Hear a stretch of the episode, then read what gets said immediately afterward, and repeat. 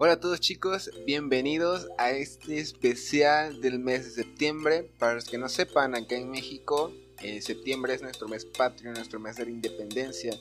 Y quería hacer este especial, eh, pero va a ser un poco diferente, ¿no? Porque no hablaremos como tal de México. O sea, la independencia de México es algo que marcó mucho la vida de las personas, incluso de todos los mexicanos, que es una fiesta muy muy importante para nosotros y pues los que no nos conozcan, los mexicanos somos personas muy fiesteras. Pero hoy nos va a acompañar una chica que se llama Emily Wisman. Es una chica de Brasil y ella nos va a compartir cómo es la historia de la independencia de Brasil. Eh, nuestra historia de México es una historia muy muy muy dramática, muy muy impresionante desde el punto en que un sacerdote es quien se levanta en armas a liberar al pueblo de México. Pero pues para ir explorando más los horizontes es que nos estamos dedicando hoy a conocer la historia de otros países, y en este caso Brasil ha sido elegido. Así que les dejo con Emily para que disfruten esta historia y si quieren conocer cómo es la celebración del Día de la Independencia en Brasil, les invito a que se pasen a nuestra página de Instagram que está en la descripción del podcast para que ahí vean la transmisión en vivo que se realizó el miércoles 16 de septiembre, donde ahí platicamos con Emily, nos, nos platica cómo es la celebración de la independencia, toda esta parte. Así que les invito a que vayan a verlo y que disfruten esta historia. Así que sin más, vamos a escucharla. Mucho antes de Brasil ser independiente, ya habían personas que luchaban por un Brasil libre, mismo que sus luchas e ideas no llevaron a la nación a la independencia en ese preciso momento, y mismo que sus ideas tal vez no eran tan grandes cuando, cuanto pensaban, sus ideas y acciones ayudaron mucho a los que lucharon después de ellos. Hay dos conflictos para la independencia de Brasil que pasaron en diferentes regiones del país antes del 1800, que sí fueron importantísimos para la independencia años más tarde. El primero es conocido como Inconfidencia Minera, de los años 1780, cuando parte de la élite de una de las capitanías brasileñas decidió unirse para influenciar la política y buscar la separación. Su inspiración fue el movimiento iluminista y la independencia de los Estados Unidos años antes. Entonces buscaban la instalación de un régimen político lejos de la corona portuguesa y hecho por esa misma élite. Las cosas se pusieron peores cuando intentaron alejarlos de la política y cobraron más impuestos a todos. Lo que hizo a esos revolucionarios aceleraron sus ideas y empezaron a planear realmente una conspiración. Pero antes que pudieran tomar acción, fueron arrestados. Habían nombres de peso entre los inconfidentes, como eran llamados, y conocidos, pero el personaje más famoso al final fue Joaquín José da Silva Xavier, conocido como Chiradentes traducción literal de su sería sacadientes. Eso porque al final Chiradentes asumió solo toda la culpa de esa conspiración. Entonces, el 21 de abril de 1792 fue muerto. Y hoy día es feriado nacional el 21 de abril porque se entiende la importancia de ese movimiento y cómo sus ideas sí fueron implementadas décadas más tarde en Brasil. El segundo conflicto bastante importante tiene características muy distintas al anterior, porque fue hecho por el pueblo, por los pobres, los trabajadores y los esclavos.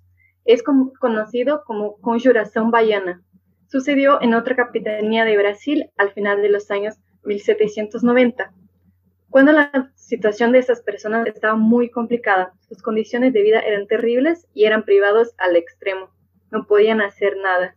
Por eso empezaron una lucha por sus derechos, inspirados por los iluministas franceses que buscaban la proclamación de la República, el fin de la esclavitud y el libre comercio. Mismo que no llegaron a realizar acciones como tal, sus ideas llegaron a muchos lados de Brasil y cuando fueron arrestados y después muertos por su traición a la corona portuguesa, su leyenda empezó. Bueno, pero ya hablando más de la independencia como hecho, se puede decir que el proceso de independencia de Brasil empezó realmente cuando la familia real portuguesa pasó a vivir en Brasil en el 1808. Estaban huyendo de las tropas francesas que invadieron Portugal. Entonces la corona pasó a estar en su colonia, Brasil. Don Juan VI era el rey e implementó muchas cosas cuando llegó a Brasil, como por ejemplo la apertura a los puertos brasileños de las naciones amigas, como se decía, y así empezó el comercio entre Brasil e Inglaterra. El objetivo con eso también era hacer con que Brasil fuera parte del reino de Portugal, no solo su colonia, y eso pasó en finales de 1815. Entonces el nombre del reino portugués pasó a ser Reino Unido de Portugal, Brasil y Algarves. Pero no todo es tan bonito cuanto parece. Cuando la familia real llegó a Brasil, más que los avances, también trajo un aumento muy grande de los impuestos y obviamente pasó a interferir la administración de las capitanías. Muchas partes estaban insatisfechas con eso, entonces hubo algunos conflictos y revoluciones en ese periodo. Uno de los más grandes fue la Revolución Pernambucana de 1817, en una de las capitanías al nordeste de Brasil, donde las élites locales, con parte de un apoyo popular, tomaron el poder. Ellos estaban en favor de la independencia y de la república, porque estaban en contra de lo que hacía la corona y todo de cómo estaban sus vidas, que estaban peores desde que llegó la familia real. Esa región dependía mucho del azúcar y del algodón y las cosas no estaban fáciles.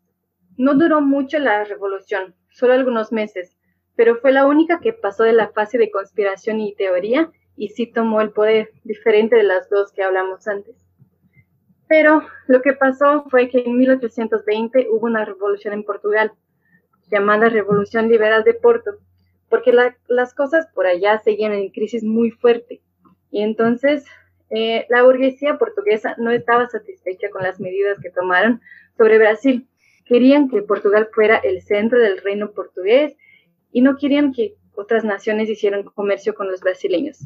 Pero obviamente los brasileños no querían regresar a ser colonia y no querían que, que esas exigencias sí sucedieran. Entonces, en 1821, el rey decidió regresar a Portugal después de tanta presión con miles de portugueses que habían venido y mucho oro de diamantes que estaban en el, Banco de Brasil.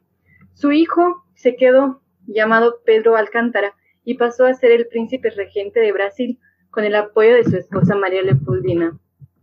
Las élites portuguesas siguieron intentando influenciar en todas las partes de Brasil, principalmente en todo lo que fue hecho mientras la corona estaba en nuestras tierras. Incluso querían que don Pedro regresara a Portugal, pero todas sus exigencias solo hicieron con que los brasileños disgustaran más de los portugueses, resistiendo más e instigando la idea de independencia en algunas partes de Brasil. Algunos meses, la corona exigió que don Pedro regresara a Portugal. Inmediatamente los brasileños dijeron que se debería quedar. Hicieron un documento con casi 10.000 firmas exigiendo la permanencia del príncipe regente de Brasil en Brasil.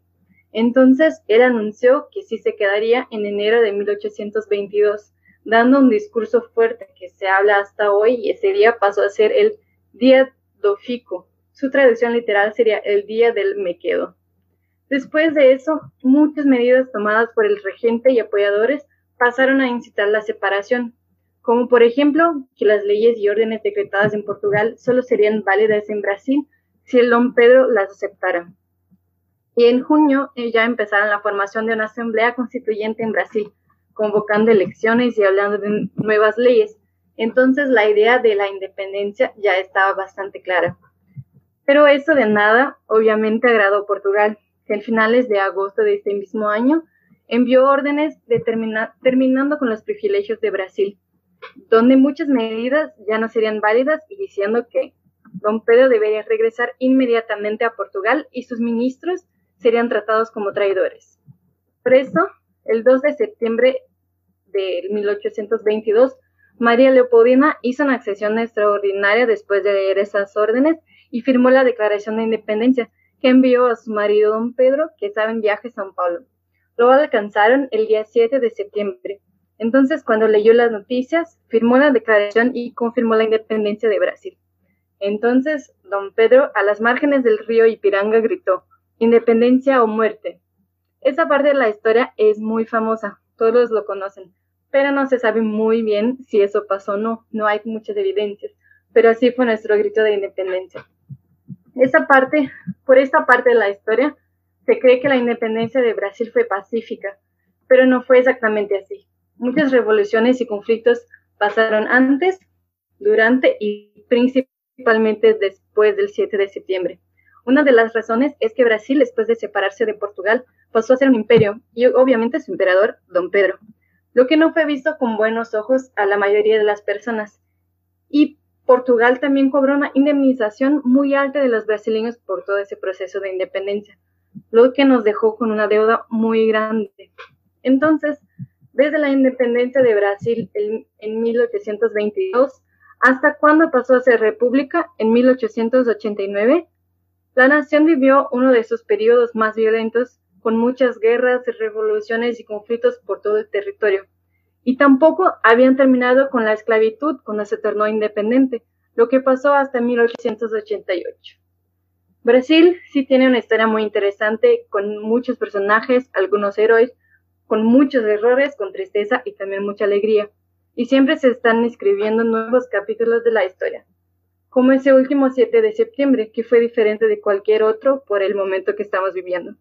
Esperamos que ya el siguiente año sea posible celebrar la independencia como Brasil lo merece. Hi, I'm Daniel, founder of Pretty Litter. Cats and cat owners deserve better than any old-fashioned litter. That's why I teamed up with scientists and veterinarians to create Pretty Litter. Its innovative crystal formula has superior odor control and weighs up to 80% less than clay litter. Pretty Litter even monitors health by changing colors to help detect early signs of potential illness. It's the world's smartest kitty litter. Go to prettylitter.com and use code ACAST for 20% off your first order and a free cat toy. Terms and conditions apply. See site for details.